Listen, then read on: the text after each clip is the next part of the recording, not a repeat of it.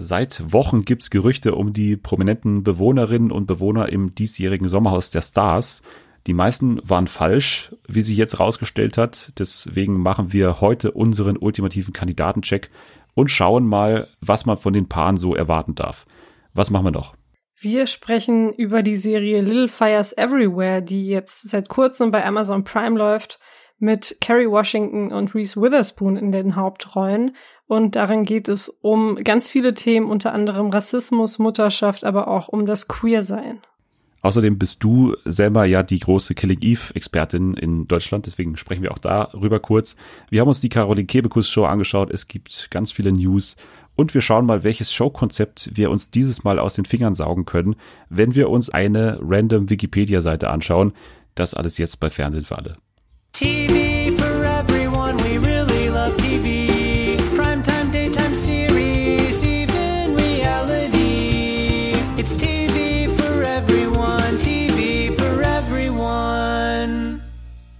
Willkommen zurück an diesem wunderschönen Freitag. Ihr habt euch mal wieder für einen richtigen Fernsehpodcast entschieden. Der einzige, der auch noch nicht exklusiv bei Audible verfügbar ist. Von daher schon mal eine grandiose Wahl von eurer Seite. Es ist auch sehr gut, dass ihr wieder da seid, denn heute haben wir mal wieder eine Folge, die ich würde sagen von vorne bis hinten mit Highlights gespickt ist eigentlich. Und eines dieser Highlights sitzt äh, virtuell neben mir. Sie ist an einem geheimen und sicheren Ort vor allem untergebracht in Hamburg mein Partner in Crime. Hier ist Selma. Hi, ich bin's. ja. Du warst auch schon lange nicht mehr da jetzt. Stimmt. Es ist jetzt schon ein bisschen her, tatsächlich. Aber es ist eine besondere Folge für dich. Es ist deine letzte Folge mit 24. Stimmt. Oder? Ja, ja, genau. Du warst ja eigentlich schon Mitte 20, aber jetzt bist du, das kannst du es ab Montag, glaube ich, kannst du es nicht mehr dann ähm, nee. abstreiten, dass du Mitte 20 bist. Genau, dann bin ich schon fast 30 tatsächlich. Ja. ja mich wird es auch irgendwann einholen. Also Stimmt. nächstes Jahr Februar, dann äh, schließe ich auf zu dir. Dann bist du auch dran. Dann bin ich auch 30 quasi. Ja. ja. Aber ähm, gut, dass ich so eine erfahrene Frau neben mir habe. Aber dieser Podcast wäre nicht Fernsehen für alle, wenn auch äh, äh ja für dich heute keine äh, kleine Geburtstagsüberraschung drin wäre. Wir hatten ja eigentlich schon in diesem Jahr zwei Geburtstage, Natalie mhm. und Anni, die beide im Podcast eigentlich ihren Geburtstag gefeiert haben. Und auch für dich, auch wenn du erst am Montag Geburtstag hast, habe ich eine kleine Überraschung vorbereitet. Ist es die Frage, wollen wir es jetzt machen oder wollen wir es am Ende der Sendung machen? Wie ist es dir lieber? Wollen wir lieber sozusagen den Teaser hinauszögern bis ans Ende oder wirst du jetzt direkt sagen, ich reiße es auf wie an Weihnachten? Ich reiße es auf wie an Weihnachten. Okay. Hast du schon eine Ahnung, was es sein könnte? Ich habe absolut gar keine Ahnung. Absolut keine Ahnung. Das ist schon mal sehr gut. Das müsste jetzt gleich ankommen. Ähm, das versendet jetzt gerade. oh Gott, oh Gott, oh Gott, oh Gott. Es ruft jetzt schon Emotionen hervor. Da hattest du auf jeden Fall recht. So. Ja, okay, dann, die Frage ist nur, äh, welche Emotionen das sind. Ja. ich glaube, keine guten.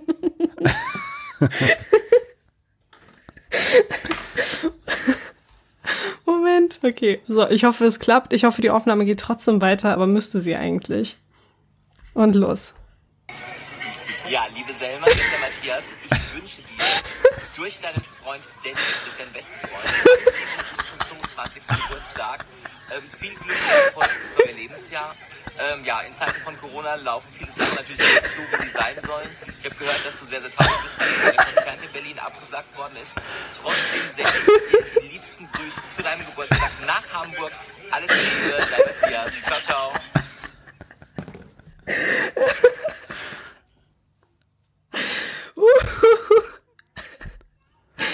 Wow. ja. Was für eine Überraschung. Ja, war es eine Überraschung oder nicht? Es war tatsächlich eine Überraschung. Ich habe gar nicht damit gerechnet. Also wirklich, das ist, glaube ich, die letzte Person, mit der ich bei sowas gerechnet hätte. Oh, ja, es ist Matthias Majapane. Für alle, die ihn nicht erkannt haben, Matthias Majapane, der hier eine kurze Videobotschaft an dich hatte. Vielen Dank. Vielen Dank, ja. Matthias. Vielen Dank, bester Freund Dennis. Da war ich übrigens sehr stolz drauf, dass er das gesagt hat. Komplette Lüge, aber er hat's gesagt. Sehr schön. Und Toll. normalerweise sagt man da bei Geburtstagsgeschenken immer, ich weiß nicht, ob du es magst oder ob ich weiß nicht, ob du sowas schon mal hattest. Also bei zweiterer bin ich mir sicher, du hattest es noch nie, aber Nee. ich bin mir auch sehr unsicher, ob du es magst. Ich weiß, dass du ihn nicht magst. Von daher äh, hoffe ich, dass du es als, als scherzhaftes, aber trotzdem auch ein bisschen ernst gemeintes Geschenk akzeptierst. Großartig. Ich akzeptiere es. Vielen Dank. Ja, ja, sehr gerne. Also das war mir eine große Freude, dass Matthias auch diesen kleinen Spaß gegen Entgelt mitgemacht hat. Da bin ich sehr, natürlich, sehr natürlich. froh, dass das geklappt hat. Oh, großartig. Vielen Dank. Ja, wollen wir auch über Fernsehen reden heute ein bisschen? Ja, natürlich. ja, okay, sehr gut. Dann, dann legen wir los. Wir legen los mit einer Meldung, die mich am meisten, also nicht gefreut hat, aber äh, das ist ein Format, das mir ein bisschen am Herzen liegt mittlerweile. Mom, Milf oder Missy. Du hast noch nichts davon gesehen, ne? Nee, noch nichts. Ich habe es Nee. nur im Podcast gehört, als du mit Genau, Nathalie mit, mit Nathalie habe ich darüber hast. gesprochen. Es ist ein Format, was wirklich äh, mich irgendwie an einer merkwürdigen Stelle erwischt hat. Also das, das hat voll gefruchtet bei mir. Dieses Dating-Format mit, mit alten und jungen Frauen. Und jetzt gab es da Ende letzter Woche einen kleinen Skandal. Denn ähm, es gab beim Deutschen Werberat 111 Beschwerden gegen das Format. Die haben meistens zu tun mit, mit Sexismus. Da wurde Sexismus vorgeworfen, nicht nur gegen das Format selbst, sondern auch vor allem, ich glaube, das war auch der Hauptbeweggrund, gegen die Werbekampagne hat sich das gerichtet. Denn es gab zum Beispiel hier in München auch überall gab es große Werbetafeln, wo zwei Frauen zu sehen waren, wo dann drauf stand, was Altes, Fragezeichen, was Junges, Fragezeichen, was Neues, Ausrufezeichen. Und äh, da hat sich, glaube ich, auch Ilse Eigner eingeschaltet, die dann irgendwie gesagt hat, ja, da werden Frauen gegen die Menschenwürde behandelt, also quasi wie Dinge. Und auch der zweite Vorwurf war gegen den Titel der Sendung, also Mom, Milf oder Missy hieß es ja. Genau, und man hat sich eben gegen diesen Milf-Begriff, über den hat man sich aufgeregt. Jetzt ist die Frage, wie geht man damit um? Join hat gesagt, okay, sind wir vielleicht doch einen Schritt zu weit gegangen und hat jetzt Folgendes getan. Sie haben nicht nur die ganze Werbekampagne zurückgefahren, sondern sie haben auch den Titel quasi geändert jetzt dieser Sendung. Es heißt jetzt nicht mehr Mom, Milf oder Missy, sondern es heißt nur noch Mom. Und Okay. dahinter hat man das irgendwie dann gestellt, Mom, die neue Dating-Show, heißt es jetzt offiziell auf Join. Und man hat auch alle alten Folgen umgeschnitten bzw. umgetextet. Der Off-Text sagt jetzt eben nicht mehr das Wort MILF, nur noch die Kandidaten sagen es halt, weil man daran jetzt auch nichts beändern kann natürlich. Aber der Off-Text sagt jetzt nicht mehr das Wort MILF und die Werbekampagne ist eh zurückgefahren. Ja, jetzt frage ich dich als Frau, was sagst du dazu? Also stimmst du dem überein? Ist es wirklich ähm, gegen die Menschenwürde, diese Werbekampagne und auch dieser Titel MILF? Nimmst du das als so schlimm wahr und vor allem so sexistisch dann im Endeffekt? Hm, Ich muss sagen, schon. Also ich finde, das ist auch wieder diese Objektifizierung der Frau. Ich meine, ich finde scheiße, egal ob es jetzt irgendwie Männer betrifft oder Frauen betrifft. Ich glaube, man hätte da schon so ein bisschen was anderes auch fahren können, aber das hätte sich wahrscheinlich nicht so gut vermarktet. Deswegen verstehe ich es von der Seite des Senders und der Produktion, dass man das so beworben hat, aber ich verstehe natürlich auch die Beschwerden irgendwo. Aber auch beides betreffend, also sowohl das Plakat als auch den Titel, weil das Plakat muss ich sagen, okay, da, da kann man tatsächlich ja drüber oder nicht drüber streiten. Das ist tatsächlich so, dass hier, wenn ich sage was Altes, was Junges, dann ist es erstmal ein Ding. Äh, und, und Ja. wenn ich wenn ich da Frauen abbilde, dann dann ist es auf jeden Fall ja nicht nicht schön und nicht toll. Von daher kann ich da die Beschwerden schon verstehen. Aber beim Begriff Milf muss ich ehrlich gesagt sagen, dass ich das nicht so ganz verstehen kann, weil das ist ja auch mittlerweile ein geflügelter Begriff geworden, der, glaube ich, auch teilweise schon äh, durchaus ironisch dann auch benutzt wird, weil in der Sendung sind ja auch, darüber haben wir diskutiert, die älteren Frauen sind ja nicht mal Mütter teilweise. Von daher ist der ja eh schon nicht zutreffend. Aber ist der Begriff Milf jetzt auch für dich da so schlimm oder wie, wie siehst du das? Ich finde den Begriff schwierig, muss ich ganz ehrlich sagen. Ich war noch nie so der, der große Fan davon, weil er natürlich auch das Gleiche macht. Also der bewertet Frauen nach der, wenn ich es mal so sagen darf, in dem Podcast Fickbarkeit. Und Das das, ist auch, hier. das ist auch eine Art der Objektifizierung. Und das, ich, ich persönlich finde, das, das geht nicht in Ordnung. Und deswegen ist, ist da auch die ein oder andere Beschwerde angebracht. Okay, wie gesagt, du hast äh, da bestimmt mehr Ahnung dann davon, ähm, ob du etwas jetzt grenzüberschreitend findest oder nicht. Und wenn du sagst, das, das ist so, dann ist deine Meinung da auf jeden Fall, wiegt auf jeden Fall mehr als meine. Join hat gesagt, äh, die haben ein Statement rausgegeben und haben gesagt, wir hören die Stimme der Join Community, dass für sie die Plakatkampagne für Mom, Milf oder Missy etwas zu weit geht. Die Intention hinter dem Format ist, Rollenklischees aufzubrechen und sich mit der Thematik Altersunterschied in der Beziehung auseinanderzusetzen. Ein polarisierendes Thema in unserer Gesellschaft. Deshalb Die haben wir uns gezielt für Ja. kontroverse Formulierungen entschieden. Die soll man nicht so tun, als wäre das ein gesellschaftliches oder soziales Experiment. Es geht nur um Quote. Ey, ich bitte dich, ich hasse es, wenn die sowas machen. Tun so, als wäre das irgendwie eine Forschung oder so. Das ist aber nicht. Aber andererseits komme halt auch ich und sage, da werden zum ersten Mal im Dating-Fernsehen so wirklich ältere Frauen auch eingebunden, wo ganz klar gesagt wird, ja, jüngere Männer oder Männer aller Altersgruppen können sich auch für die interessieren. Also können sich ja auch dafür interessieren, wenn Frauen eben Falten haben oder ja nicht so die perfekten Proportionen haben. Das ist ja hier durchaus auch Teil der Sendung. Also ich finde es dann schon auch ganz gut, wie dieses Format dann eigentlich auch andere Altersgruppen oder so mal, mal ins Zentrum rückt, weil das ist ja ohne Zweifel in anderen Formaten nicht so. Hm, ja, da hast du recht, aber ich glaube auch nicht, dass es gemacht wurde, um das zu zeigen, sondern einfach, um mal wieder eine erfolgreiche Sendung rauszuhauen. Oder semi-erfolgreich zumindest. Und es gab das in dieser Konstellation bisher noch nicht und deswegen hat man da, glaube ich, so eine Marktlücke gefunden. Na gut, also dann das, was dabei st- stehen. Ich habe nach wie vor großen Spaß an dem Format. Ich muss sagen, da geht's richtig ab. Mit Mariam vor allem, eine Kandidatin, die wirklich vorne dabei ist in meinen Kandidaten des Jahres, so bei, bei Reality-Formaten. Also da sollte man mal reinschauen. Ich finde, das ist sehr kurzweilig und, und macht eigentlich Spaß. Man muss vielleicht eben diese ganze Diskussion da schon im Hinterkopf auch haben. Aber ich glaube, wenn man da natürlich auch mit einem gewissen aufgeklärten Blick rangeht, dann kann man da auch Spaß haben dran, glaube ich. Ja, ich meine, ganz ehrlich, wenn wir jetzt nach diesem moralischen Ding gehen würden, würden wir keine einzige Sendung mehr gucken. Ich meine, allein Promis unter Palmen war halt so verdammt grenzwertig. Nicht nur grenzwertig, sondern hat irgendwie schon auch sehr viele Grenzen überschritten. Also wenn wir irgendwie immer danach gehen würden, würden wir halt nichts mehr gucken, glaube ich. Das stimmt. Du sprichst auch schon das richtige Format an, denn ich wollte gerade dazu kommen. Da gab es nämlich auch eine Entwicklung in dieser Woche. Und zwar, damals war ja die große Diskussion, diese eine Folge, das war ja so diese Mobbing-Folge, die da im Zentrum war und über die dann auch diskutiert wurde. Da gab es ja damals die Meinung der freiwilligen Selbstkontrolle Fernsehen, die dann dafür gesorgt hat, dass diese eine Folge tatsächlich auch nicht online abrufbar war und man war der Meinung, dass diese Folge auch nicht hätte ausgestrahlt werden dürfen um 20.15 Uhr, weil die eben nicht die nötige Altersfreigabe hatte.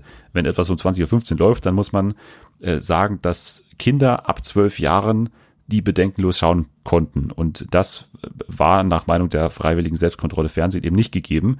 Jetzt gab es aber die Neuentwicklung, dass die die Meinung zurückgenommen haben und jetzt sagen, doch, das durfte laufen und es hat diese Altersfreigabe. Auch, also auch diese eine Folge, über die wir jetzt dis- diskutiert haben. Sat 1 hatte nämlich dagegen Berufung eingelegt und hatte damit Erfolg. Also die ist jetzt wieder zurück. Und die freiwillige Selbstkontrolle Fernsehen schreibt jetzt auch ihre Änderung der Meinung, äh, schreibt sie jetzt auch nochmal nieder, indem sie sagt, das antisoziale Verhalten der Gruppenmitglieder gegen vorwiegend eine Mitspielerin in der fünften Episode der Reality-Show wird durch die teils ironischen und entlarvenden Off-Kommentare, durch das abstoßende Verhalten, selbst auch durch die klaren Einlassungen und Interventionen von Mitspieler Tobi für Kinder und Jugendliche ab 12 erkennbar negativ eingeordnet. Was sagst du okay. dazu? Jetzt kommst du. Ich erinnere mich gerade nicht mehr so richtig daran, ob in den Off-Kommentaren da wirklich so äh, ja deeskaliert wurde. Weißt du das noch? Ja, also ich habe es auch nur noch so ein bisschen im Kopf, aber wir haben damals auf jeden Fall kritisiert, dass eben nicht genug von der Off-Stimme gemacht wurde und ja. sich zu sehr quasi auf Tobi dann verlassen wurde, der natürlich schon da Gegenworte dagegen hatte. Und dem habe ich auch damals zugestimmt, dass ich schon finde, dass das auch thematisiert wurde und dass auf jeden Fall nicht die Mobber am Ende dann, auch wenn Bastian Jotta am Ende gewinnt, das ist natürlich ein Problem, aber dass die Mobber dann im Endeffekt schon vom Format dafür auch abgestraft werden und dass Claudia ganz klar diejenige ist, die für uns sympathisch sein soll. Also das würde für Ja. mich schon so gemacht. Aber von der Off-Stimme würde für mich nicht genug gemacht. Aber die sagen jetzt hier, ja, das geht eigentlich klar.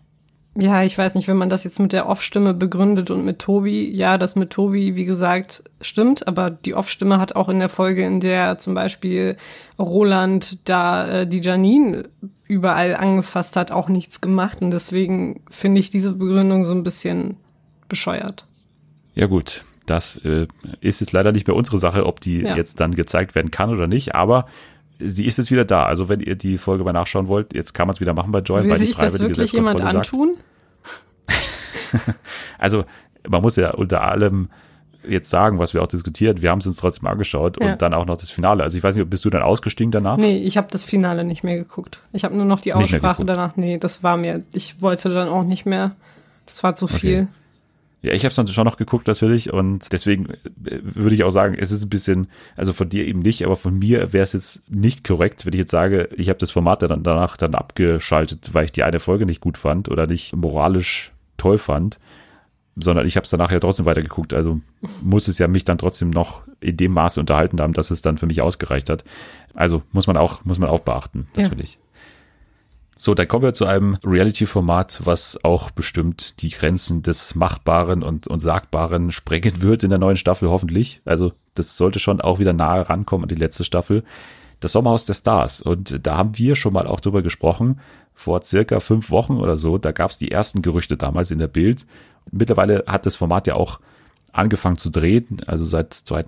Juni oder so drehen die schon. Und dementsprechend sind auch die Paare natürlich jetzt fest.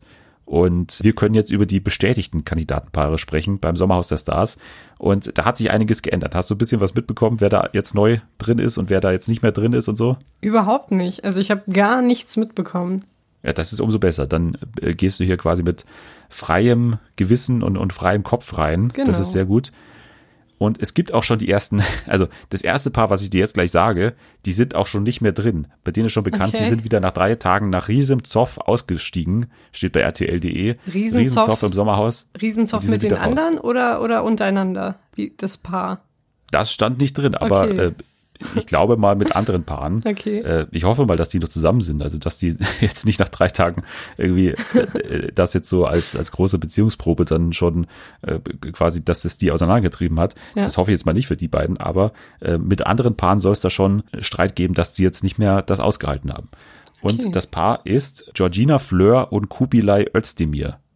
Okay, Georgina sagt mir was, aber er nicht. Kennt man ihn? Ja, ihn, ihn kennt man nicht. Er ist ein Unternehmer. Okay. Ähm, ich habe ein bisschen recherchiert. Er hat sich vom Hauptschulabschluss bis zum Studium auf dem zweiten Bildungsweg hochgearbeitet und gründete nach seinem Abschluss eine eigene Firma. Er hat einen eigenen Apartmentkomplex und eine Online-Firma und ist jetzt mit Georgina zusammen. Und das war auch ihr erster gemeinsamer öffentlicher Auftritt. Ich habe irgendwo gelesen, davor hat sie den schon mal auf Instagram präsentiert, aber nicht mit Gesicht und so. Und deswegen war es jetzt der erste öffentliche Auftritt, aber äh, nur ein sehr kurzer Auftritt. Ja, schade. Aber ich kann mir Ja, schade, bei dass sie Georgina nicht mehr so lange da, dabei war. Ja, stimmt. Wobei, wenn ich, Georgi- äh, wenn ich an Georgina denke, wie sie im Dschungelcamp war, dann kann ich mir durchaus vorstellen, dass es sehr anstrengend gewesen sein muss im Haus.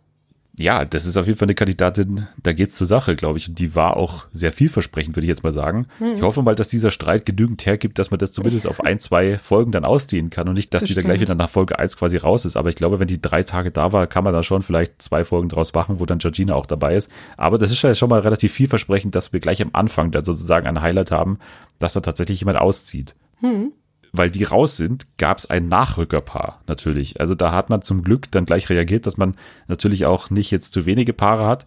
Man hat dann gleich nachgezogen mit einer alten Bekanntin und da kommen wir wieder zurück zu Promis oder Palmen. Eva Benetatu und ihr Chris sind dabei.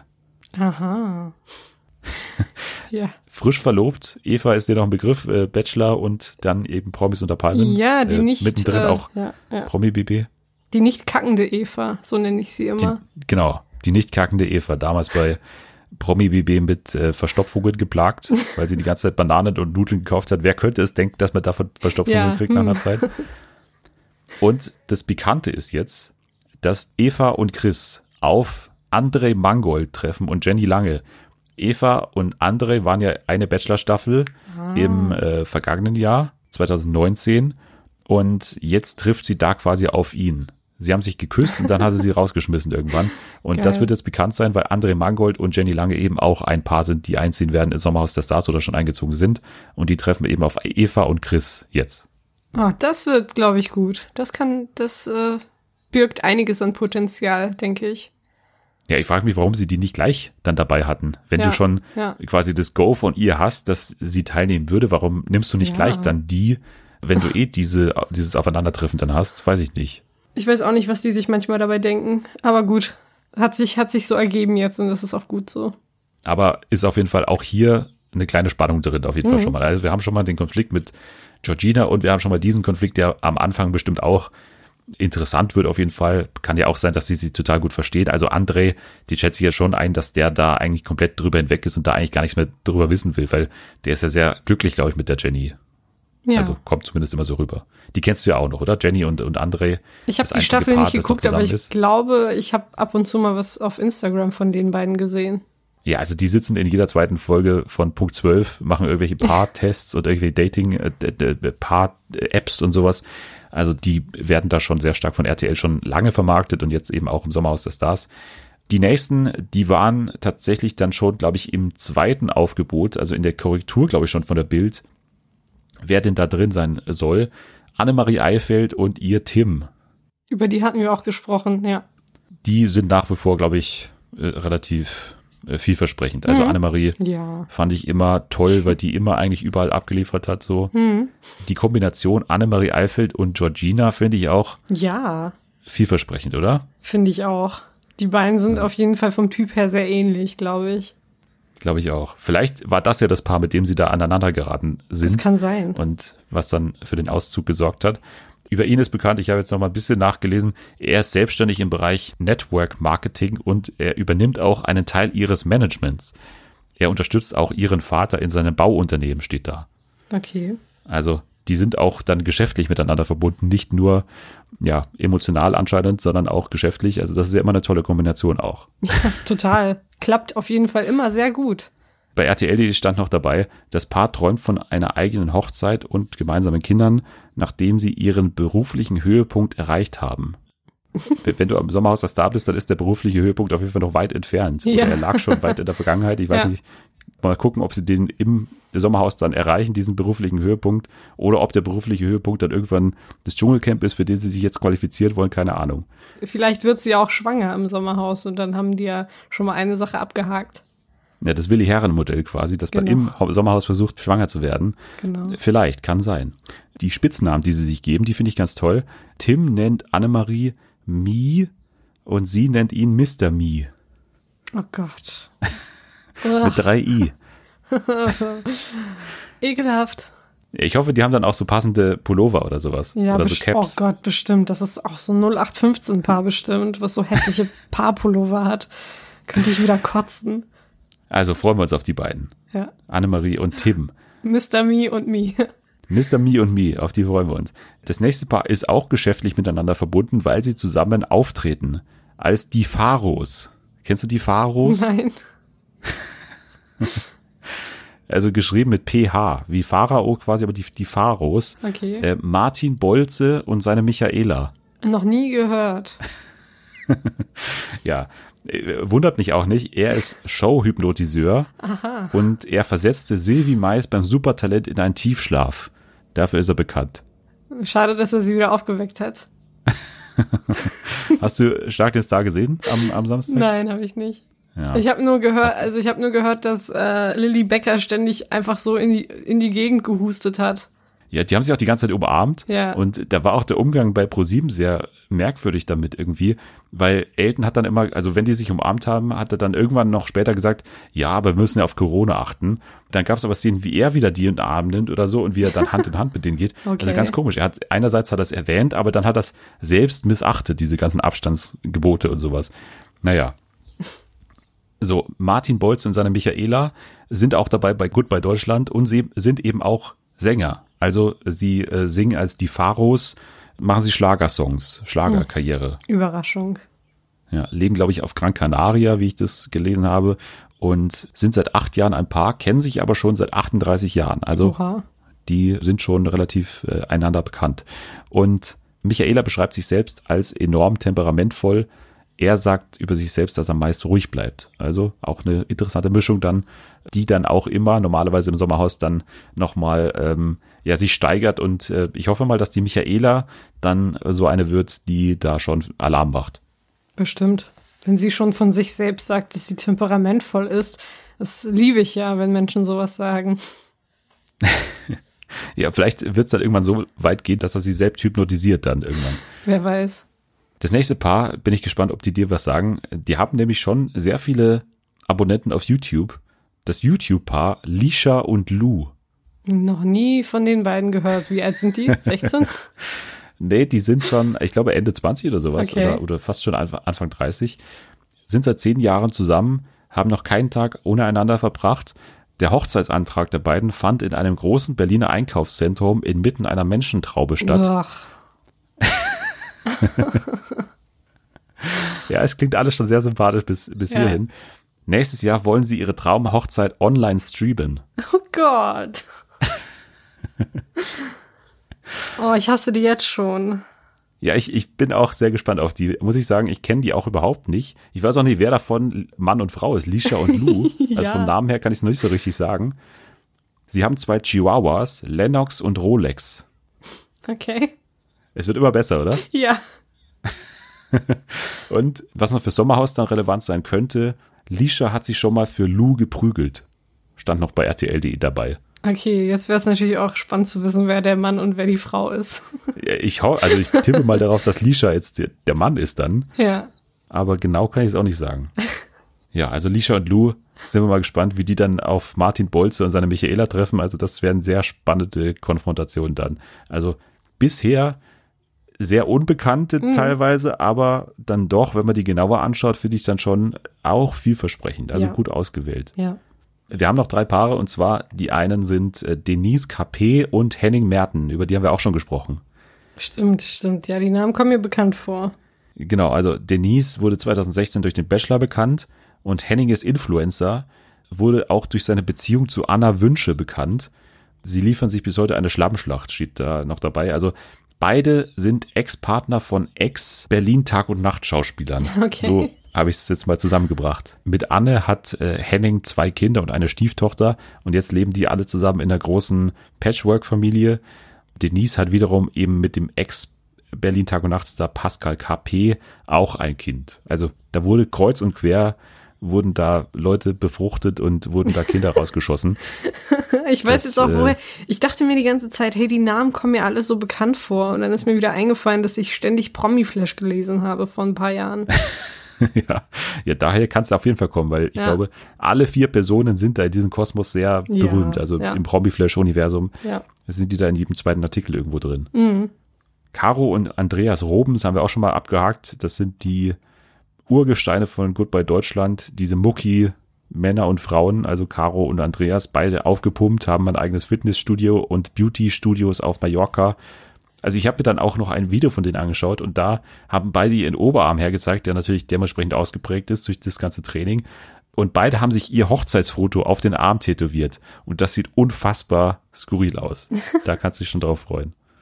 Ja, und ein paar, da bin ich gespannt, ob dir die noch was sagen. Also vom Namen her kannte ich die nicht, aber ich kannte sie so vom Sehen her. Diana Herold und ihr Michael. Also Name sagt ja auch nichts wahrscheinlich. Nee, überhaupt nicht. Nee. Aber wenn ich sage, das ist die Frau aus der Bully-Parade und aus dem Schuh des Manitou, Äh, ja, ja, da klingelt was. Ich müsste sie vielleicht einmal googeln. Diana Herold, Mach ich mal. So. Ja.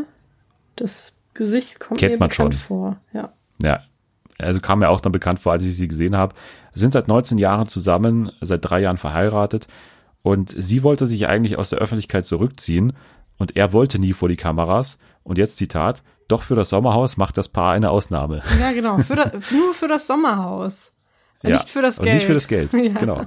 Was auch noch sehr spannend ist hier, der Satz bei RTL.de, das Paar beschäftigt sich viel mit dem eigenen Seelenfrieden in Form von langen Gesprächen, Meditations- und Trommelkreisen im eigenen Garten. Ha, ich glaube, die werden alle, alle nerven. Das wird geil. Ja, ich glaube auch, dass die vielleicht zusammen mit dem Hypnotiseur dann schon so eine Allianz bilden könnten Ja. und dann alle andere gegen die sein werden. Ja. So stelle ich Oh, mir das aktuell vor. Nice. Also ich finde, bis jetzt klingt's großartig. Ich finde auch. Also Ja. teilweise wirklich sehr unbekannte Leute, aber wie gesagt, in den Biografien von den Leuten sind da schon Details drin, die dann schon spannend sein könnten. Ein bisschen schade, dass Georgina so früh raus ist. Ja. Aber ich glaube, wir haben auch noch andere Brandherde da äh, am Köcheln da die ganze Mhm. Zeit. Ob wir uns darauf freuen können, weiß ich nicht, aber die Bild hat am Donnerstag berichtet, dass es ein neues Promi-Reality-Format geben soll bei RTL und TV Now. und das Format trägt den Titel Like Me I'm Famous. Seit Mittwoch wird angeblich bei Rössrath in NRW produziert und das Konzept soll sein, und das ist alles noch unter Vorbehalt, weil es wirklich diesen einen Bild Plus Artikel gab und sonst nichts. Also haben wir jetzt auch schon mehrere Male erfahren dürfen, dass dann nicht immer alles gestimmt hat, was die Bild dann berichtet hat.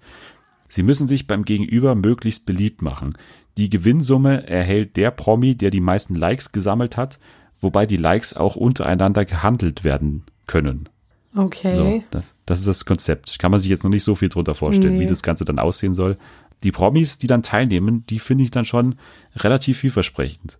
Das sind ja dann auch Leute, auf die man dann auch zurückgreifen kann aus vergangenen Formaten natürlich, ähnlich wie das jetzt Promis unter Palmen gemacht hat. Mit dabei sind nämlich Sarah Knappig, Helena Fürst, Aurelio Savina. Das sind jetzt mal die drei prominentesten, würde ich sagen. Mhm. Ganz gut, oder? Ja, verspricht auf jeden Fall einiges. Helena Fürst wundert mich ein bisschen, weil die ja eigentlich immer so mit RTL auf ihrer Facebook-Seite ziemlich abgerechnet hat. Das hast du bestimmt auch mitbekommen. Immer zu Dschungelzeiten Ja. war die immer super kritisch gegenüber allen Trash-Formaten und hat gesagt, ja, da werden Leute für immer äh, gebrandmarkt und werden da quasi äh, ja, falsch dargestellt und so, wie es ihr ja angeblich auch widerfahren ist bei ihrer Dschungelstaffel. Aber jetzt macht sie hier wieder bei irgendeinem No-Name-Format mit, wo man jetzt überhaupt nicht weiß, in welche Richtung das geht, ob das Ja. kompletter Trash wird, ob das so ein Sozialexperiment wird, keine Ahnung. Aber bis hierhin hat's mich überrascht. Ich glaube, sie braucht einfach das Geld. Ja. Und da, Das- das da wirft sein. man, da wirft man schon mal gerne seine eigenen Vorstellungen über Bord oder halt das, was man irgendwann mal gegen den Sender oder gegen eine Produktion geschossen hat. Vor allem, ich meine, ganz ehrlich, bei Helena Fürst kann man sowieso nicht viel erwarten von ihrem Charakter, deswegen wundert mich da überhaupt nichts. Also glaubst du nicht, dass die viele Likes bekommen wird in der Sendung? Überhaupt nicht. Ich weiß es nicht. Ich weiß es nicht. Aber vielleicht kann sie mit den Likes handeln. Das ist, was man ja auch anscheinend machen Ja, darf, dass sie dann gut. irgendwie geschickt handeln kann. Meinst du, die kann geschickt handeln? Ich glaube, bei der eskaliert, dabei ist. bei der eskaliert halt alles irgendwann und artet in den Streit aus. Naja, hoffen wir es mal. Hoffen wir Ja, mal. also für uns wäre es prima, natürlich. Und für sie, ganz ehrlich, wen juckt's? Da sind noch ein paar andere Namen dabei, wo ich gespannt bin, ob du davon überhaupt einen kennst. Okay. Also, ich kenne zwei sogar noch, weil die bei Love Island letztes Mal dabei waren. Diana Kwietjic und Yassin Kilingir. Ja, ich kenne beide. Ich habe ja auch letztes Jahr Love Island geguckt. Ach ja, stimmt. Ja. Was sagst du zu denen? Yassin ging mir halt super auf den, auf den Senkel. Und von Diana habe ich irgendwie nicht viel mitbekommen. Ich weiß gar nicht. Ja, Diana war ja schuld an der Konfro Ja, genau. dann mit dem anderen Typen. Wie heißt der, der Junge? Ähm, irgendwas mit M, oder? Hm, Mr. Me. Ja, weiß ich jetzt nicht mehr. Ich weiß es nicht mehr. ähm, äh, Danilo, Danilo. Danilo, genau, Ja. Danilo mit M. Ja. genau, also beides, glaube ich, relativ vielversprechende Leute. Ja. Kann man jetzt aber auch nicht viel mehr dazu sagen. Philipp Pavlovic, Bachelor in Paradise und Bachelorette natürlich. Der war auch ganz gut da immer. Also der ist da auch richtig ausgerastet in der Bachelor in Paradise Staffel. Ach, Eigentlich die einzige Riesenkonfro. Ja. Der ist der mit diesen kurzen Haaren, ein bisschen Ja, wie genau. Lukas Podolski. Genau. Äh, Dann eine, noch nie gehört, Joanna Princess vom Supertalent. Ja, ich auch. Kenne ich nicht. Alexander Molz, Köln 50667. Da haben sie aber richtig tief in die Trash-Promi-Kiste gegriffen. Ja, und jetzt pass auf, jetzt pass auf, der letzte. Don Francis, der König von Lorette Mar. Ach du Schande. Also sagt mir überhaupt nichts. Mir Don Francis nicht. noch nie Nee. gehört. Nee. Aber ich glaube, wir sind da auch nicht, wir sind auch nicht so in der Szene unterwegs. Nee, In Lorette. Lorette. Mar bin ich nicht so unterwegs. Da, da kann Ja. ich nicht mitreden, leider. Ja. Ja. aber das ist Like Me I'm Famous bei RTL und TV Now oder nur eins von beiden, keine Ahnung. Ich hoffe, die setzen das Famous in Anführungszeichen. Ja, Like Me I'm Famous ist schon eine äh, offensive Formulierung, sag ich mal, Ja. für, für einen wie Alexander Molz oder Ja. Joanna Princess oder Don Francis. ja. Die nächste Show, da sind viele dabei, die auf jeden Fall wesentlich mehr famous sind. Es gibt nämlich eine neue Stefan Raab Show, eine, die von ihm produziert wird, mit dem Titel Fame Maker. Hast du schon mal gehört davon in der nee, Woche? nee, Nee. Nichts. Also zuletzt ja natürlich beim Free ESC hinter den Kulissen dabei, Stefan Raab. Außerdem macht er ja das Ding des Jahres auch schon mittlerweile seit zwei, drei Jahren. Und jetzt hat er eine neue Musikshow für uns, wo Kandidaten unter einer schalldichten Kuppel performen. Sie sind nicht zu hören. Und das Ganze wird beschrieben als The Voice of Germany, bloß andersrum quasi. Also bloß, dass man die nicht hören kann. Okay. Und die drei Faymaker sind auch, würde ich mal sagen, Leute, die Stefan Raab sehr schätzt, nämlich Caroline Kebekus, Luke Mockridge und Teddy Tecklebraun. Okay, es wundert mich, dass Max Mutzke nicht dabei ist. Ja, oder Steffi Heinzmann. Ja, genau. Äh, oder, Lena. Ja. Ähm, nee, sind nicht dabei.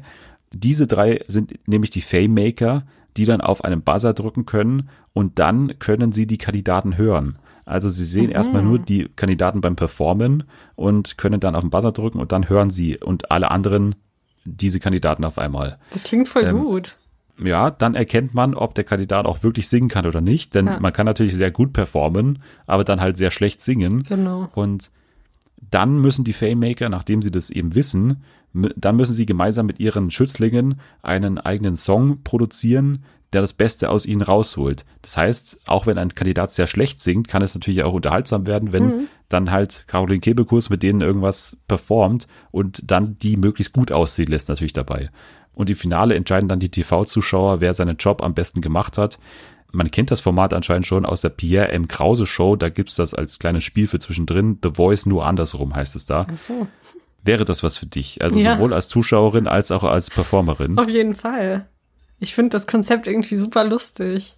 Also jetzt Ja. als, als Zuschauerin, aber ich glaube auch als, als Performerin. Du wolltest ja schon teilweise öfter mal bei The Voice auch teilnehmen, oder? Ja, ja, aber dann habe ich mich immer in letzter Sekunde dagegen entschieden. Ich bin zum Beispiel auch nicht zum Scouting gegangen in diesem Jahr. Warum denn nicht? Ich, ich weiß nicht, ich bin da immer so, na, ich, ich weiß es nicht. Ich hätte Bock, so generell, aber ich, ich weiß nicht, ob ich da so im Rampenlicht stehen will und ich weiß auch nicht, es gibt so viel, so viele bessere Sängerinnen und Sänger als mich, deswegen denke ich mir da immer so, nee, mach mal lieber, mach mal lieber was anderes. Ich hoffe, dass sich das noch ändert, dass du irgendwann dann trotzdem den Mut findest. Oder vielleicht den Mut jetzt hier findest für Fame-Maker. Ja, also du bist ja genau. auch jemand, der natürlich sehr exzentrisch auf der Bühne ist und eine riesen Meinst Bühnenshow du? ab, Meinst abfährt, glaube ich.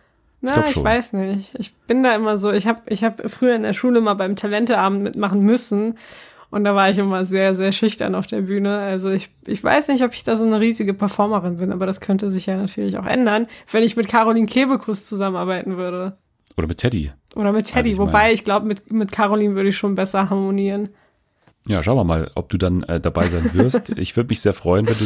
Äh, die suchen aktuell nach Kandidaten. Man, man Okay. soll sich aktuell bewerben.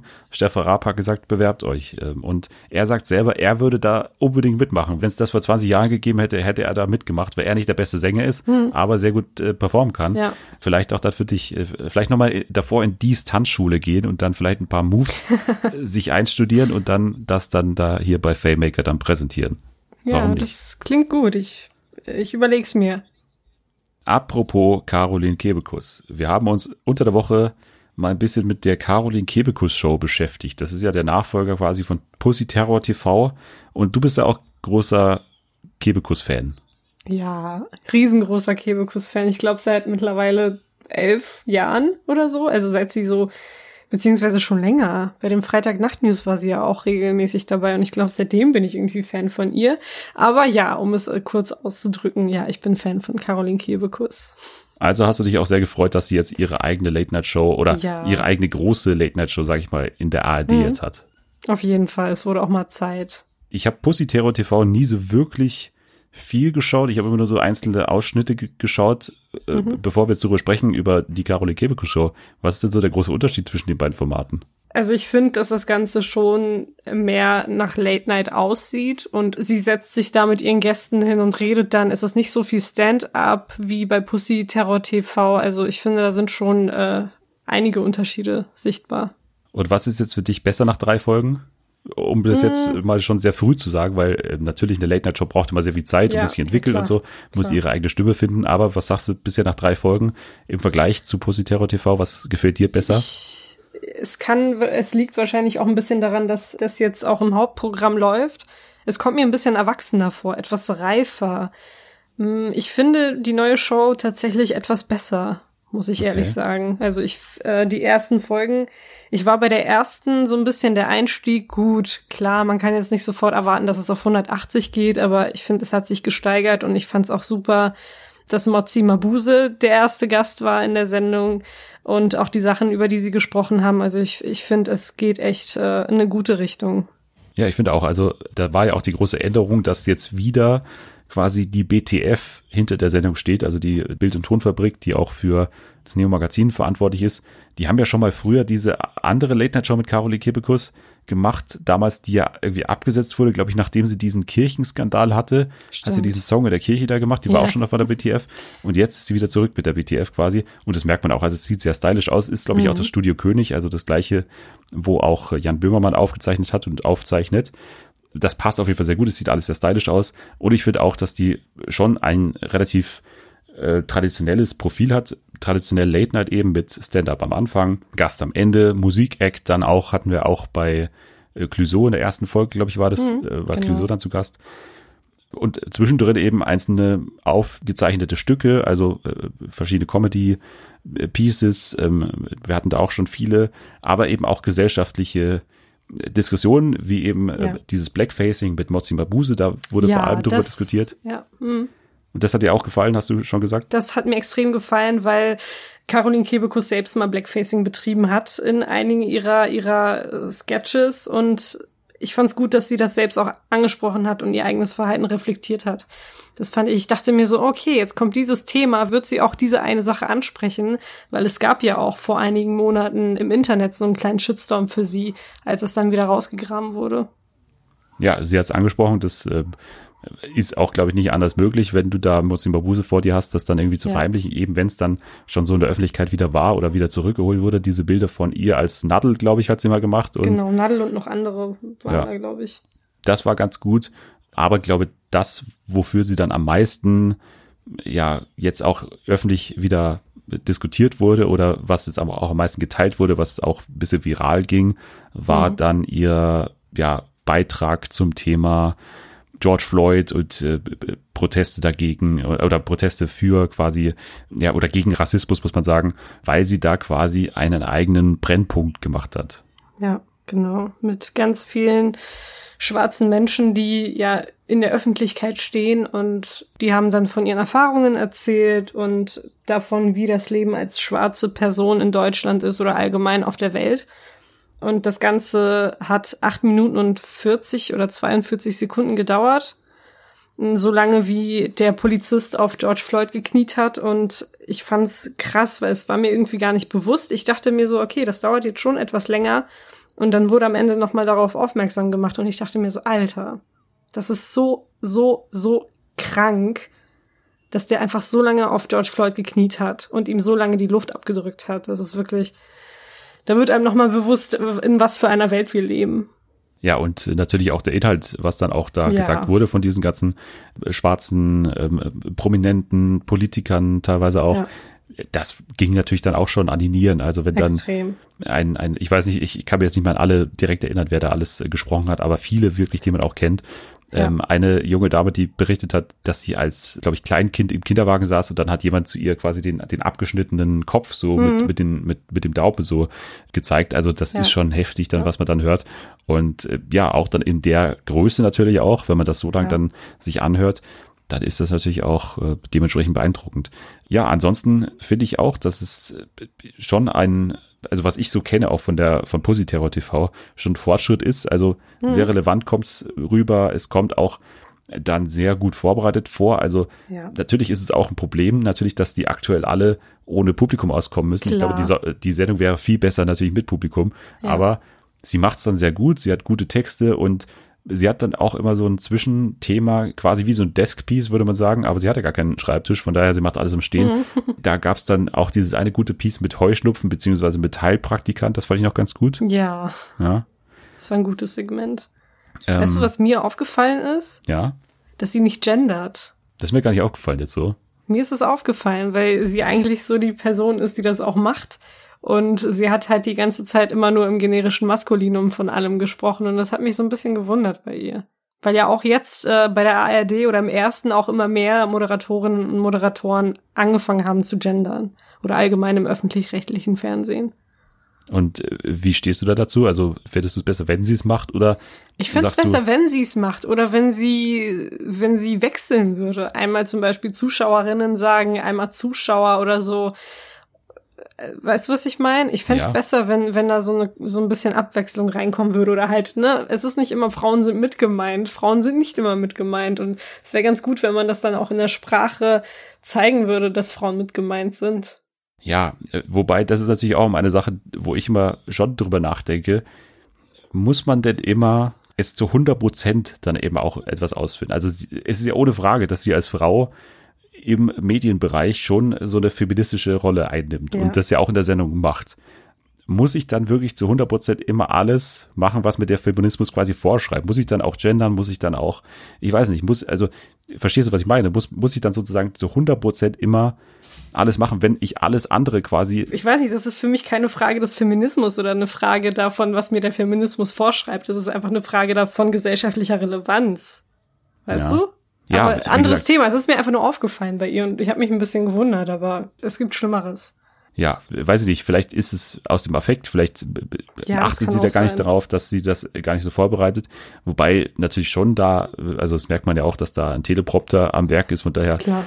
weiß ich nicht, inwiefern das dann auch ein Statement ist von ihr, vielleicht auch, dass sie das gar nicht so eng sieht mit dem Gendern. Mhm. Keine Ahnung, weiß ich nicht. Aber werde ich mal darauf achten, ob sie da vielleicht auch was ändert, ob, ob sie nichts dran Ja, ändert. also mir ist es halt besonders deswegen aufgestoßen, weil in letzter Zeit auch immer wieder diese Debatte aufgeflammt ist, ähm, weil er, glaube ich, auch seit kurzem Anne Will angefangen hat zu gendern und noch andere. Und deswegen hat mich das ein bisschen gewundert. Ich dachte, das ist jetzt so eine kleine Bewegung innerhalb der ARD geworden, dass man da jetzt vielleicht auch kollektiv immer mehr gendern wird. Also deswegen ist mir das halt aufgefallen. Aber dass sie sich nicht an diese ARD-Gepflogenheiten hält, ist ja schon dadurch klar, dass die quasi dem Sender großen Stinkefinger zeigt mit diesem Ja. eigenen Brennpunkt. Also Stimmt. Vielleicht ist es da so ein bisschen auch Emanzipation vom, vom Mhm. Sender, aber ja, kann ich nicht genau sagen, was es Ja. dann für, Ja. für ein genaues Statement ist. Ähm, Ja.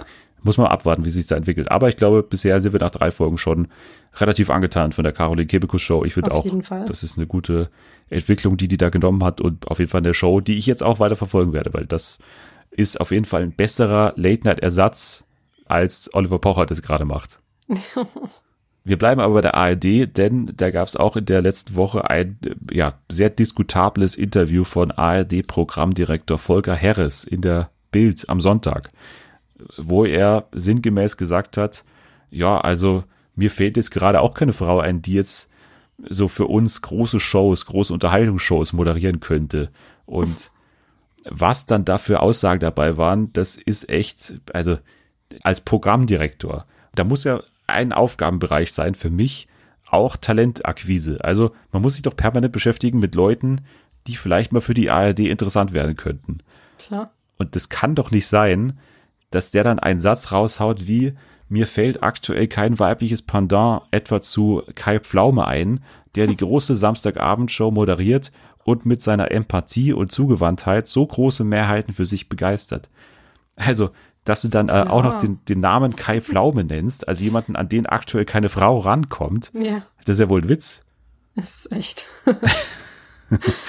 oh Mann. Also für, für Volker Harris könnte also keine Frau hier die große äh, Natursendung oder das große Naturquiz in der ARD machen. Die könnten das nicht moderieren oder die könnten nicht die, die Show mit der Maus moderieren. Äh, Das geht anscheinend nicht. Mann, Dennis, ganz ehrlich, wie sollen die das denn moderieren, wenn die immer in der Küche stehen? Was, was, was denkst du denn? Ja, das frage ich mich auch. Sorry, Also- aber das geht einfach nicht. Die ARD-Moderatoren Kai Pflaume, Jörg Pilawa, Guido Kanz, Florian Silbereisen und Eckhard von Hirschhausen, das sind einfach solche Moderationsmaschinen, da kommt Das ist keine Frau, zum da kann keine rankommen. Das ist doch zum Kotzen. Wenn ich schon diese Namen äh, höre und die Gesichter sehe, denke ich mir auch so, Alter, wen sollen die denn repräsentieren? Wen soll das Programm in der ARD überhaupt repräsentieren? Was soll denn der Mist? Ja, und es wird alles noch schlimmer, wenn er dann den Satz sagt oder dahinter schickt, falls wir also jemanden übersehen haben, darf man sich gerne bei uns melden. Also das dann auch noch dahinter zu schicken und, und zu sagen, okay, ja, da, dann seid ihr quasi Alter. selber schuld, weil ihr euch nicht Ja. meldet. Ja. Das, das wird ja immer absurder dann. Also, Da weiß gesagt, man für- ehrlich nicht. Ja, ich habe für- das ja auch. Sorry, ich Ja, sorry. dich die ganze Zeit. Tut mir leid. Äh, ich habe das ja auch bei Caroline Kebekus in der Story gesehen. Sie hat ja auch äh, einen Ausschnitt aus diesem Interview, glaube ich, gepostet und dann dachte ich mir so, okay, Alter, da ist gerade eine neue Late Night mit Caroline Kebekus bei euch gestartet und du laberst dann so, so einen Müll? Und ey, Funk gehört zu den äh, Rundfunkanstalten, also zum öffentlich-rechtlichen Fernsehen. Da ist es doch die Ja. Pflicht, ständig auch Funk, wo sehr, sehr viele Frauen, sehr, sehr viele talentierte Moderatorinnen dabei sind, ist es doch die Pflicht, dass ich die immer im Blick habe und immer schaue, kann ich die nicht noch mehr bei mir auch einbinden. Wie gesagt, als Ja. Programmdirektor der ARD, da muss Ich für mich das ein nicht. Teilbereich sein, Natürlich. wo ich auch ständig überlege, okay, wen kann ich da noch reinziehen? Und Ja. dass ich dann sage, nee, an Kai Pflaume kommt aber niemand ran, das kann ja wohl nicht der Ernst sein. Ja, das ist einfach, der will einfach nicht, aber ja, versteckt das dann so als, oh ja, hm, da ist einfach niemand. Tut mir leid, ich habe gesucht, aber da ist niemand. Ja, also das ist für mich auch höchst ignorant und äh, oder einfach Ja. ein, ein, ein Rumgelaber vom anderen Stern, dass man sich da einfach nicht auseinandersetzt. Und das schockiert einen schon, weil man darüber jetzt auch nicht seit einem Jahr redet, sondern schon seit Mhm. fünf, sechs, sieben, acht Jahren redet, dass man vielleicht mal mehr Frauen als Barbara Schöteberger haben sollte in der ARD. Oh Gott, ja. Aber anscheinend wurde da dann doch nicht so viel drüber diskutiert, als wir jetzt vielleicht uns erwünscht hätten. Also ich dachte, dass man da permanent eigentlich dran arbeitet, dass man da mehrere Frauen mal vor die Kamera lässt, aber anscheinend nicht. Anscheinend Nee. ist das dann doch eine Debatte, die noch nicht so oft geführt wurde. Sehr zu meinem Verwundern und sehr zu meinem Ärger dann auch. Es ist Wahnsinn, was der da abgelassen hat. Naja. So, jetzt machen wir einen harten Schnitt und wechseln in die Fiction und wechseln, bevor wir dann gleich noch ein eigenes TV-Format entwerfen bei unserem Spiel. Okay. Wir schauen uns Little Fires Everywhere ein bisschen genauer an. Die neue Serie bei Amazon Prime, beziehungsweise die in Deutschland ja nur bei Amazon Prime läuft. In Amerika war die bei Hulu verfügbar. Und ich bin sehr froh, dass es dann relativ schnell auch nach Deutschland gekommen ist. Eine Serie, auf die ich mich lange gefreut habe, auch ein wirklich wahnsinnig bekanntes Buch, Little Fires Everywhere, wurde vor zwei, drei Jahren äh, ist erschienen und wurde wirklich rauf und runter diskutiert, so zumindest in meiner Bubble. Also das haben viele gelesen, ich nicht. Ich weiß nicht, ob du es gelesen hast, mal davon gehört hast. Hm, Nee, habe ich nicht. Auf jeden Fall wurde sich da auch schon sehr früh erkundigt nach den Filmrechten und das Ganze auch von Reese Witherspoons Agentur. Also die haben, glaube ich, schon vor Erscheinen des Buches sich die Rechte gesichert daran. Und äh, jetzt ist auch klar natürlich, dass sie dann da mitspielt. Also Reese Witherspoon und Kerry Washington spielen die Hauptrollen. Magst du mal versuchen zu erklären, worum es grundsätzlich Gott. geht? Ja, also ich versuch's mal. Also ich, Ja. ich muss ehrlich sein, ich habe bis heute nicht ganz verstanden, worum es in dieser Serie so richtig geht, weil sehr viele Themen bearbeitet wurden. Also es geht im Prinzip um zwei Familien. Eine ist äh, die Familie Richardson mit dem Familienoberhaupt Elena, gespielt von Reese Witherspoon, also eine weiße, reichere Familie. Und auf der anderen Seite haben wir Mia Warren, gespielt von Kerry Washington, mit ihrer Tochter Pearl, die Afroamerikanerinnen sind und äh, ja, die nicht so viel Geld haben wie die Richardsons. Und da wird so eine kleine Verflechtung gezeigt und auch diese Unterschiede, die Unterschiede zwischen Weißen und Schwarzen, diese Machtverhältnisse. Es geht auch sehr viel um Mutterschaft. Also so einen richtigen Plot habe ich da nicht rauslesen können, um ehrlich zu sein. Aber es geht Ja. halt um diese Themen, die so etwas sprunghaft, wie ich finde, bearbeitet wurden. ich glaube, so die Haupthandlung am Anfang ist erstmal, dass diese äh, schwarze Familie, also Mia Warren und ihre Tochter Pearl, eben in diesen Ort ankommen, nach Shaker Heights, in diesen sehr eingeschworenen Kreis, eine sehr kleine Ortschaft, sehr weiß auch. Die kommt da an und daraus entwickelt sich dann eben dieses Drama. Daraus verflechten sich so die beiden Familiengeschichten. Die Kinder kommen miteinander in Kontakt. Also wir haben bei den Richardsons ja auch viele Kinder. Wir haben Die alle aussehen wie Sims. die alle aussehen wie Sims und vor allem aussehen wie Reese Witherspoon. Also ich finde es Ja. Wahnsinn, wie das gecastet wurde, wie man die gefunden hat. Ja. Und die alle auch noch relativ gut spielen. Also von daher, das ist schon mal gut gelungen, dass die alle so aussehen und das auch relativ glaubhaft ist, dass das die Kinder sind. Also wir haben Lexi, Izzy, Moody und Trip. Das sind die Diese Kinder. Namen. Ja. Wie hat's dir denn gefallen, grundsätzlich? Also, du hast schon gesagt, du bist relativ kritisch äh, dem gegenüber eingestellt gewesen. Ja. Von Anfang an oder hat sich's für dich dann irgendwie entwickelt in der falsche Richtung? Nee, ich war schon sehr offen dafür. Ich habe mich auch gefreut, weil ich eigentlich ähm, Kerry Washington und Reese Witherspoon gut finde und das, was sie machen. Aber ich finde, diese Serie hat sich etwas zu viel vorgenommen. Also es ist ja eine Miniserie und es wurden so viele gesellschaftlich relevante Themen in diese Serie gestopft, fast schon, dass mich das einfach überfordert hat. Und ich habe heute auch wirklich nicht richtig so einen Plot gefunden, weil gefühlt in jeder Folge irgendwas anderes behandelt wurde. Und ich habe auch das Gefühl, es waren zu viele Charaktere in dieser Serie.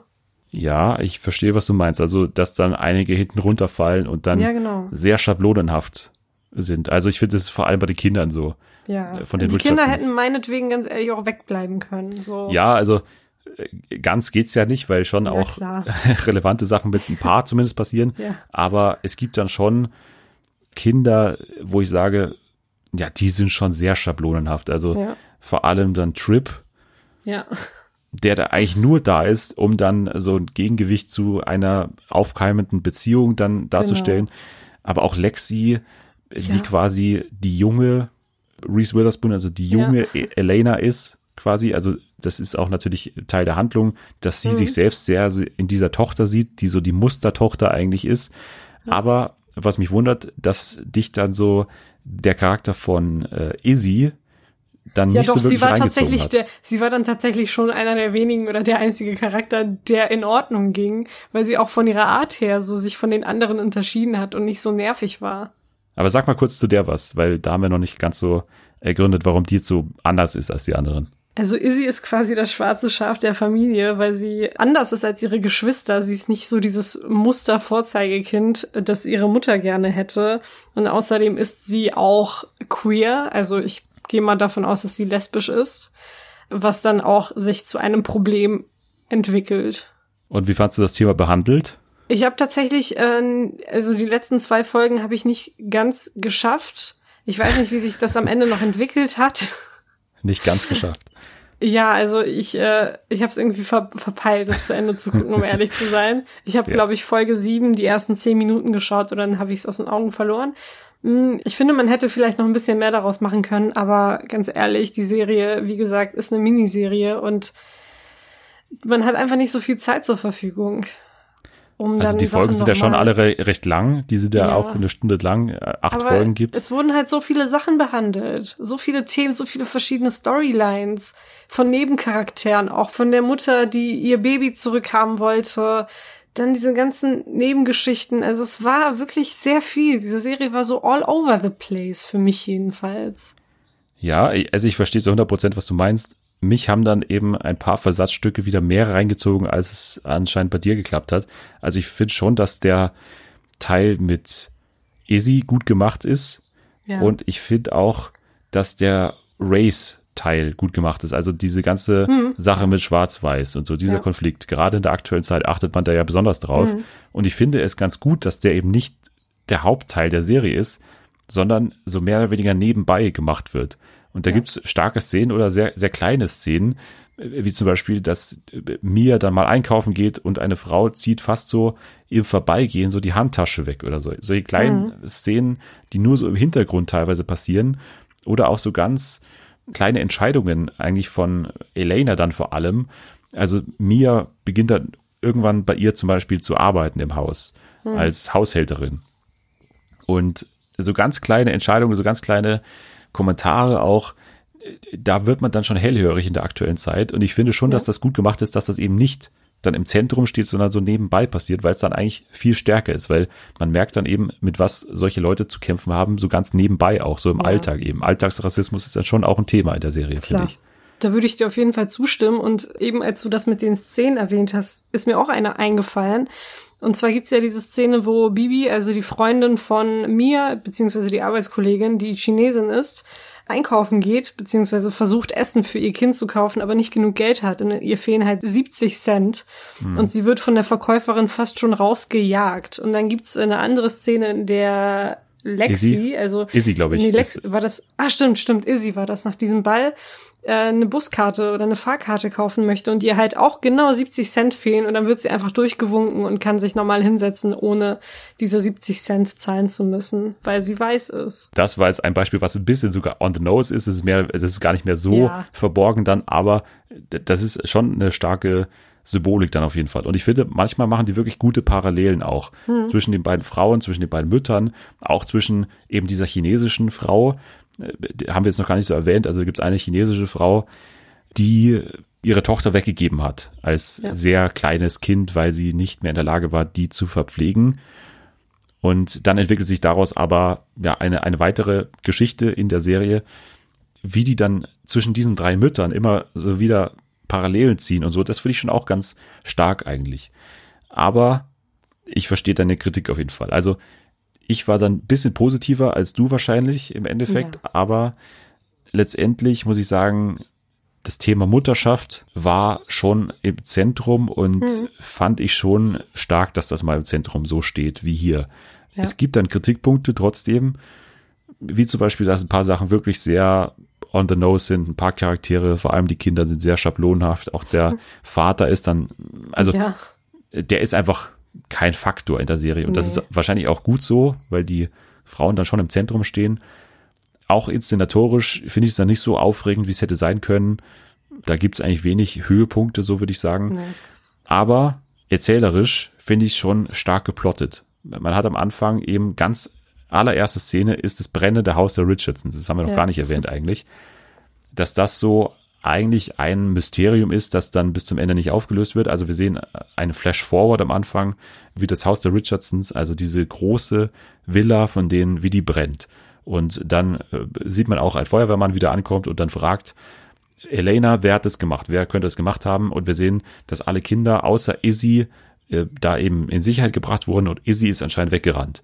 Also mhm. dieses Kind, was eben diese queere Geschichte hat anscheinend, das ist weggerannt und jetzt ist das Mysterium, hat sie das Haus angezündet oder war es jemand anderes?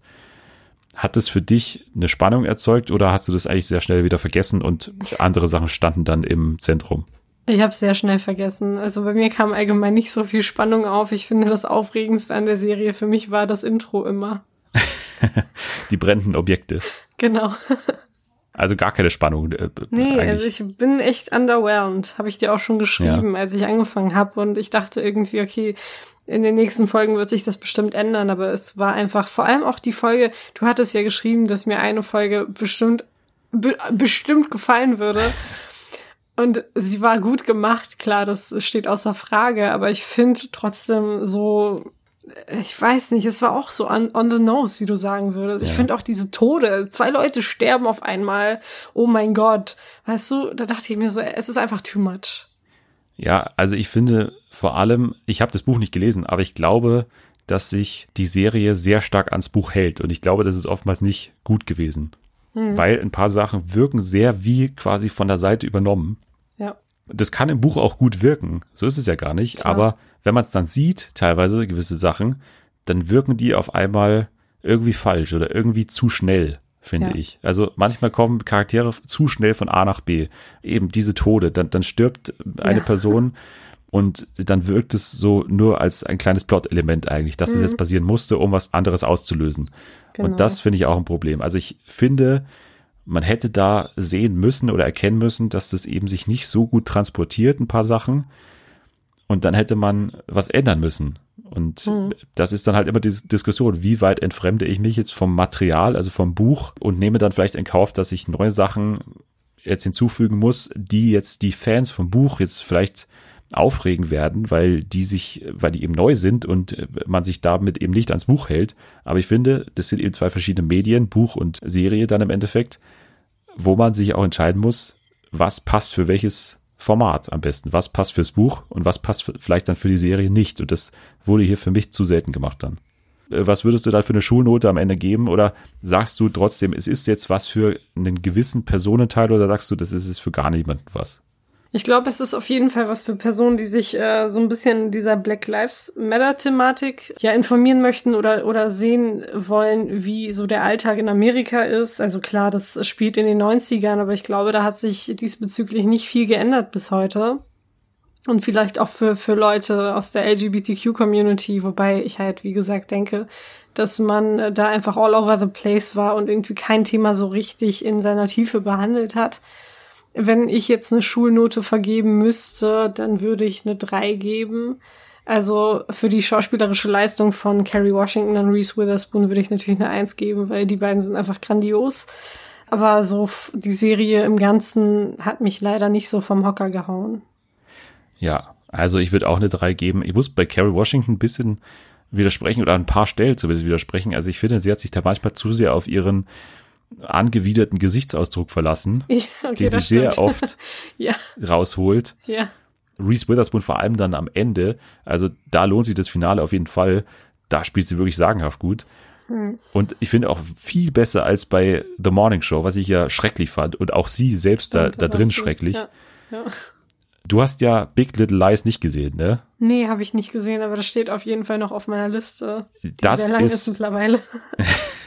Also das ist dann, also da kommt diese Serie überhaupt nicht ran. Big Little Lies Okay. ist ganz äh, stark und an diesen Witz auch von Big Little Lies und an diese ganze Atmosphäre kommt hier Little Fires Everywhere nicht ran, das stimmt. Aber ich würde auch sagen eine 3, vielleicht sogar 3 plus, weil ich das Thema Mutterschaft schon ganz gut finde und auch so im Hintergrund das Thema Race dann auch gut finde. Aber ja, die machen dann leider zu, äh, ja, zu sehr eine Buchverfilmung für mich, als dann eine eigenständige Serie, die von vorne bis hinten immer Sinn ergibt, finde ich. Ich hatte, ich, ich musste auch zwischendurch mal schmunzeln, weil mich Elena in ihrer Besessenheit für Mia so ein bisschen an Killing Eve erinnert hat. So Eve und Villanelle. So dieses unnötige, übertriebene, oh mein Gott, vielleicht steckt viel mehr hinter dieser Frau, als wir denken. Ja, da musste ich ein bisschen lachen. Du leitest heute immer perfekt auf die nächsten Themen über, aber ich wollte mit dir tatsächlich jetzt noch kurz über Killing Eve sprechen. Okay. Ja, Killing Eve, du bist, glaube ich, der größte Fan, den ich kenne davon. Ja. Du hast mittlerweile ein Malbuch, was hast, was habe ich noch gesehen? Ein Malbuch Genau, ich habe ein Malbuch und ein T-Shirt. Und ich habe halt das Buch auch bekommen. Das T-Shirt und äh, das Buch habe ich von meinem besten Freund äh, geschenkt bekommen. Ich muss auch noch was erwähnen. Ich habe von Natalie zum Geburtstag, es kam ein bisschen zu früh, ein Poster bekommen mit allen Outfits von Villanelle. Also Okay. aus Staffel 1 und 2. Da habe ich mich riesig drüber gefreut. Das Okay, aber kommt natürlich jetzt nicht gegen mein Geburtstagsgeschenk an. Ja, ja, natürlich. Also nichts kommt gegen Matthias Manjapane an. Ja, glaube ich auch. So, aber Killing Eve. Ähm, Ja, genau. Staffel 3 ist jetzt vorbei für dich. Für Mhm. mich ist sie noch nicht vorbei. Ich habe nämlich noch nicht das Finale, glaube ich, gesehen. ich Stimmt, glaube, es ja. bleibt noch eine Folge übrig bei Genau, äh, die Stars kommt ja Play. heute. Also am Freitag kommt die ja Die kommt heute raus. Dann kannst Schau ich mir jetzt gleich an. gucken. Ja, wie siehst du Staffel 3? Ich sag dann danach was. Das hat einen Grund, dass ich dann nach dir was sage. Also sag mal, was hältst du jetzt von Staffel 3? Ohne, Staffel- ohne Spoiler machen wir jetzt Ja, mal. Ja, klar, ja, klar. Also Staffel 3 hat sich für mich äh, von Folge zu Folge gesteigert. Am Anfang, das habe ich dir damals auch gesagt, ich glaube, so die ersten zwei Folgen haben sich etwas gezogen, was ich irgendwo auch verstehen kann, weil man irgendwie in Staffel 2 zum Ende hin sehr viel äh, miterlebt hat mit den Charakteren. Also es ist sehr viel passiert. Die Ereignisse haben sich zum Teil ein bisschen überschlagen. Und dann kann ich verstehen, dass man den Einstieg in Staffel 3 so ein bisschen sanfter gestalten wollte. Und da ist halt noch nicht so viel passiert. Es kommen aber im Laufe der Staffel neue Charaktere dazu. Wir verlieren auch einige Charaktere. Dazu möchte ich aber nichts sagen, weil das natürlich Spoiler wäre. Diese Katz-und-Maus-Dynamik zwischen Villanelle und Eve ist da, verändert sich meines Erachtens aber auch ein bisschen, vor allem zum Finale hin. Und das Finale hat mich äh, zerstört. Es hat mich emotional und körperlich zerstört. Es war ein großartiges Finale, für mich das Beste der drei Staffelfinales bis jetzt. Äh, ich bin echt gespannt, was du dazu sagst, weil es ähm, es ist großartig. Es ist großartig gemacht und die die einzelnen Charaktere strahlen in dieser Folge auch so ein bisschen und zeigen, wer sie sind. Und ich finde es sehr erfreulich, dass man in dieser Staffel so einen kleinen Wandel sehen konnte bei Villanelle und dass man auch so ein bisschen mehr über sie erfahren konnte. Also du bist äh, dann schon äh, Fan natürlich weiterhin, Ja, aber klar. im Vergleich zu den anderen Staffeln hat der Anfang so ein bisschen drunter geleidet, Ja. sagst du. Gel Ja. ja, ja. Gelitten. Gelitten, ja. Ich, Sorry. ähm, okay, weil ich muss ehrlich sagen, dass mich jetzt, und ich war ja ein Fan von der zweiten Staffel, hm, dass mich die dritte ein bisschen verloren hat hm. an einigen Stellen. Nicht überall, aber an einigen Stellen. Und ich glaube, es liegt vor allem an Eve, ja. weil ich finde, dass man die langsam so ein bisschen gegen die Wand fahren lässt. ja, Sie auf ist jeden Fall. immer unsympathischer geworden Hm. im Verlauf der Serie. Und das hat man hier, finde ich, total übertrieben mit dieser Staffel. Und ihr Ziel ist auch nicht mehr nachvollziehbar an diesem Punkt, finde ich. Ich glaube, das ist, das ist vielleicht auch so ein bisschen die Absicht dahinter, weil Eve einfach so viel verloren hat, dass sie mittlerweile, glaube ich, selber nicht mehr weiß, was überhaupt ihr Ziel ist. Und ich glaube, dieses, was du gesagt hast, dass sie immer unsympathischer wird, könnte man auch damit erklären, also es ist ja ein bisschen was passiert auch in Staffel 3 und auch in den vorherigen Staffeln, was sie einfach ja böse hat werden lassen. Sie ist nicht mehr dieser lebensfrohe Mensch, der sich so ein bisschen nach Action gesehnt hat. Es geht den Machern auch darum zu zeigen, dass äh, jetzt Eve ein bisschen zu dieser Psychopathin wird, während Villanelle sich da so ein bisschen mäßigt.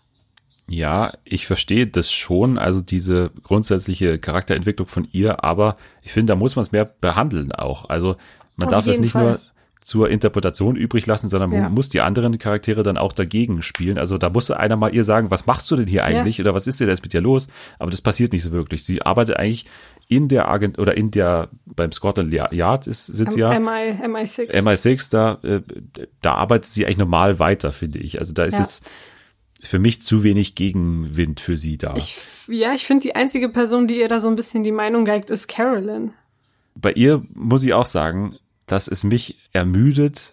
Also ich finde, die, die haben sie auch ein bisschen in der Sackgasse geschrieben. Ja. Weil für mich war sie in der ersten Staffel noch nicht diese Eis, also absolut eiskalte, mit absolut null gefühlt ausgestattete Frau, die sie jetzt in Staffel 3 ist. Ja, da sind Sachen passiert in der Zwischenzeit. Ja.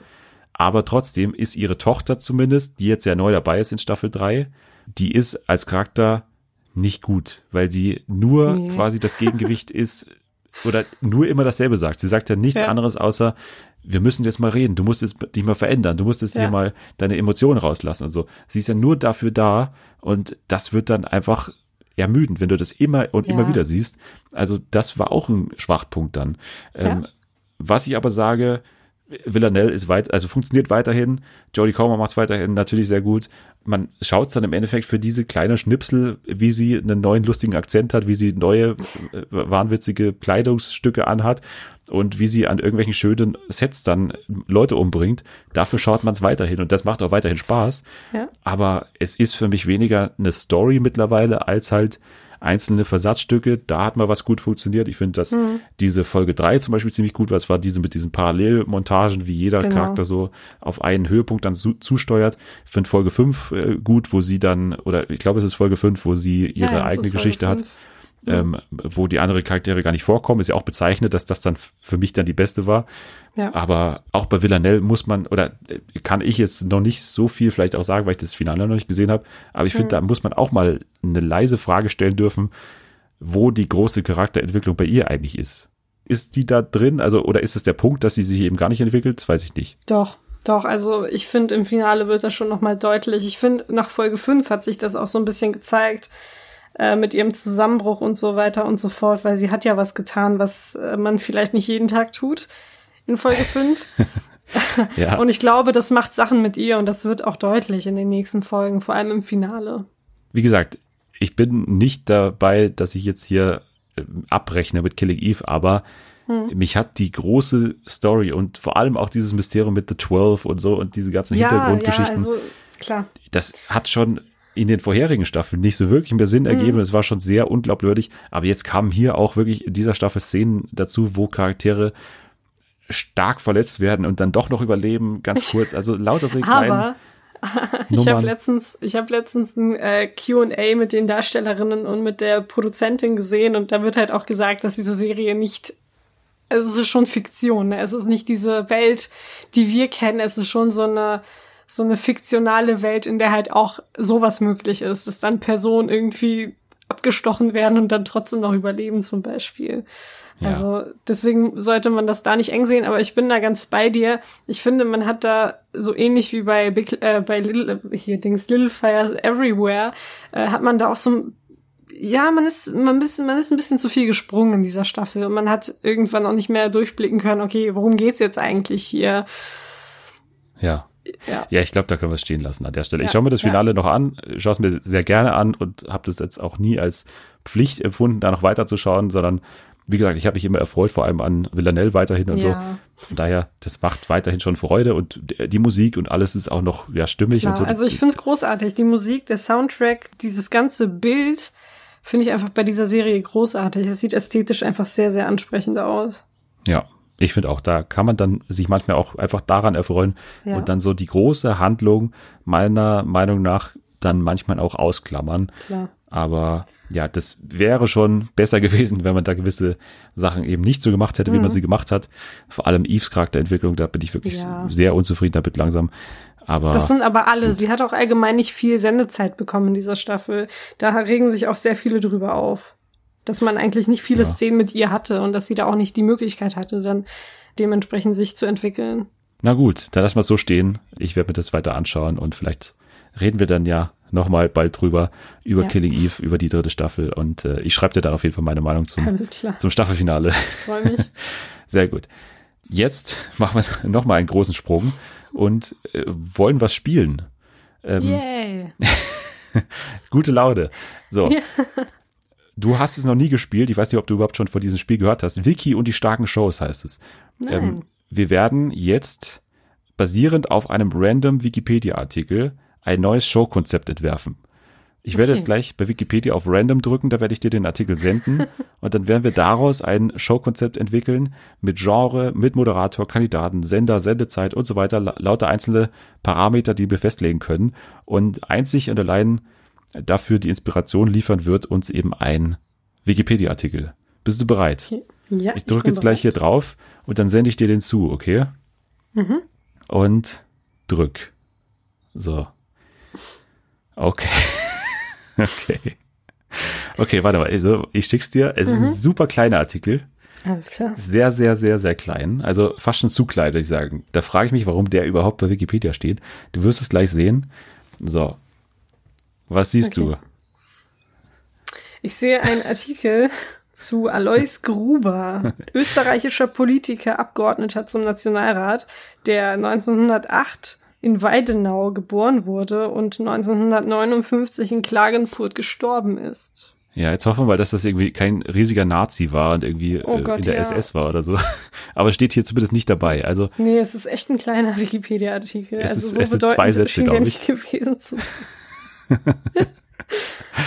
Ja, also österreichischer Politiker, Genau. 1800, äh, 1908 geboren und Kraftfahrer.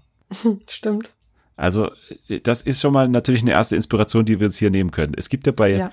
Kabel 1 diese Trucker Babes, ne? Mhm. Dass wir vielleicht analog dazu irgendwas machen. Also jetzt irgendwie das große Männer-Special könnte man machen, natürlich mit Alois Gruber jetzt, dass er nochmal ähm, so Inspiration dann dient. Oder natürlich, das wäre jetzt meine Idee, dass Politiker, er ist ja Politiker, Mhm. Politiker in ihren Ex-Beruf zurückgehen, oder? Ja. Wäre das nicht eine Idee für eine Reality-Show? Das wäre auf jeden Fall eine geile Idee. Hast du Einzelheiten dazu zum Format, was dir jetzt einfallen würde? Man verkleidet sie. Also man verkleidet sie und schickt sie dann in ihren alten Beruf. Ja, Undercover-Boss sie niemand quasi. erkennen kann. Genau. Undercover-Politiker. Ja. Dass dann irgendwie hier nochmal, weiß nicht, Jens Spahn antritt und so und in seinen Ex-Beruf zurückgeht. Es muss ja noch nicht mal der Beruf sein. Meistens sind die Anwälte oder was auch, äh, also meistens sind es ja so äh, Berufe, wo die jetzt nicht so undercover sein können. Aber vielleicht mal so ein Genau. alter Schülerjob oder so. Ja. Dass irgendwie hier, äh, sag mal mal Politiker Bodo Ramelow, Genau. dass der nochmal zurückgeht und, äh, weiß nicht, Eis verkauft oder was. ja. Aber undercover halt. Undercover, genau, die müssen sich natürlich verkleiden, wie Deadlift die Soße bei Undercover Genau. Boss. Alle mit dem gleichen oder Angelo Kostüm. Kelly. Genau. Ja. Was würdest du dafür, also Genre haben wir jetzt mehr oder weniger schon bestimmt, also so ein Undercover-Projekt. Braucht man einen Moderator dazu, würdest du sagen? Hm, nee, braucht man nicht. Ich glaube, Nee. da reicht nur die Off-Stimme. Da reicht die Aufstimme. Okay, und welcher Sender schwebt dir davor? RTL.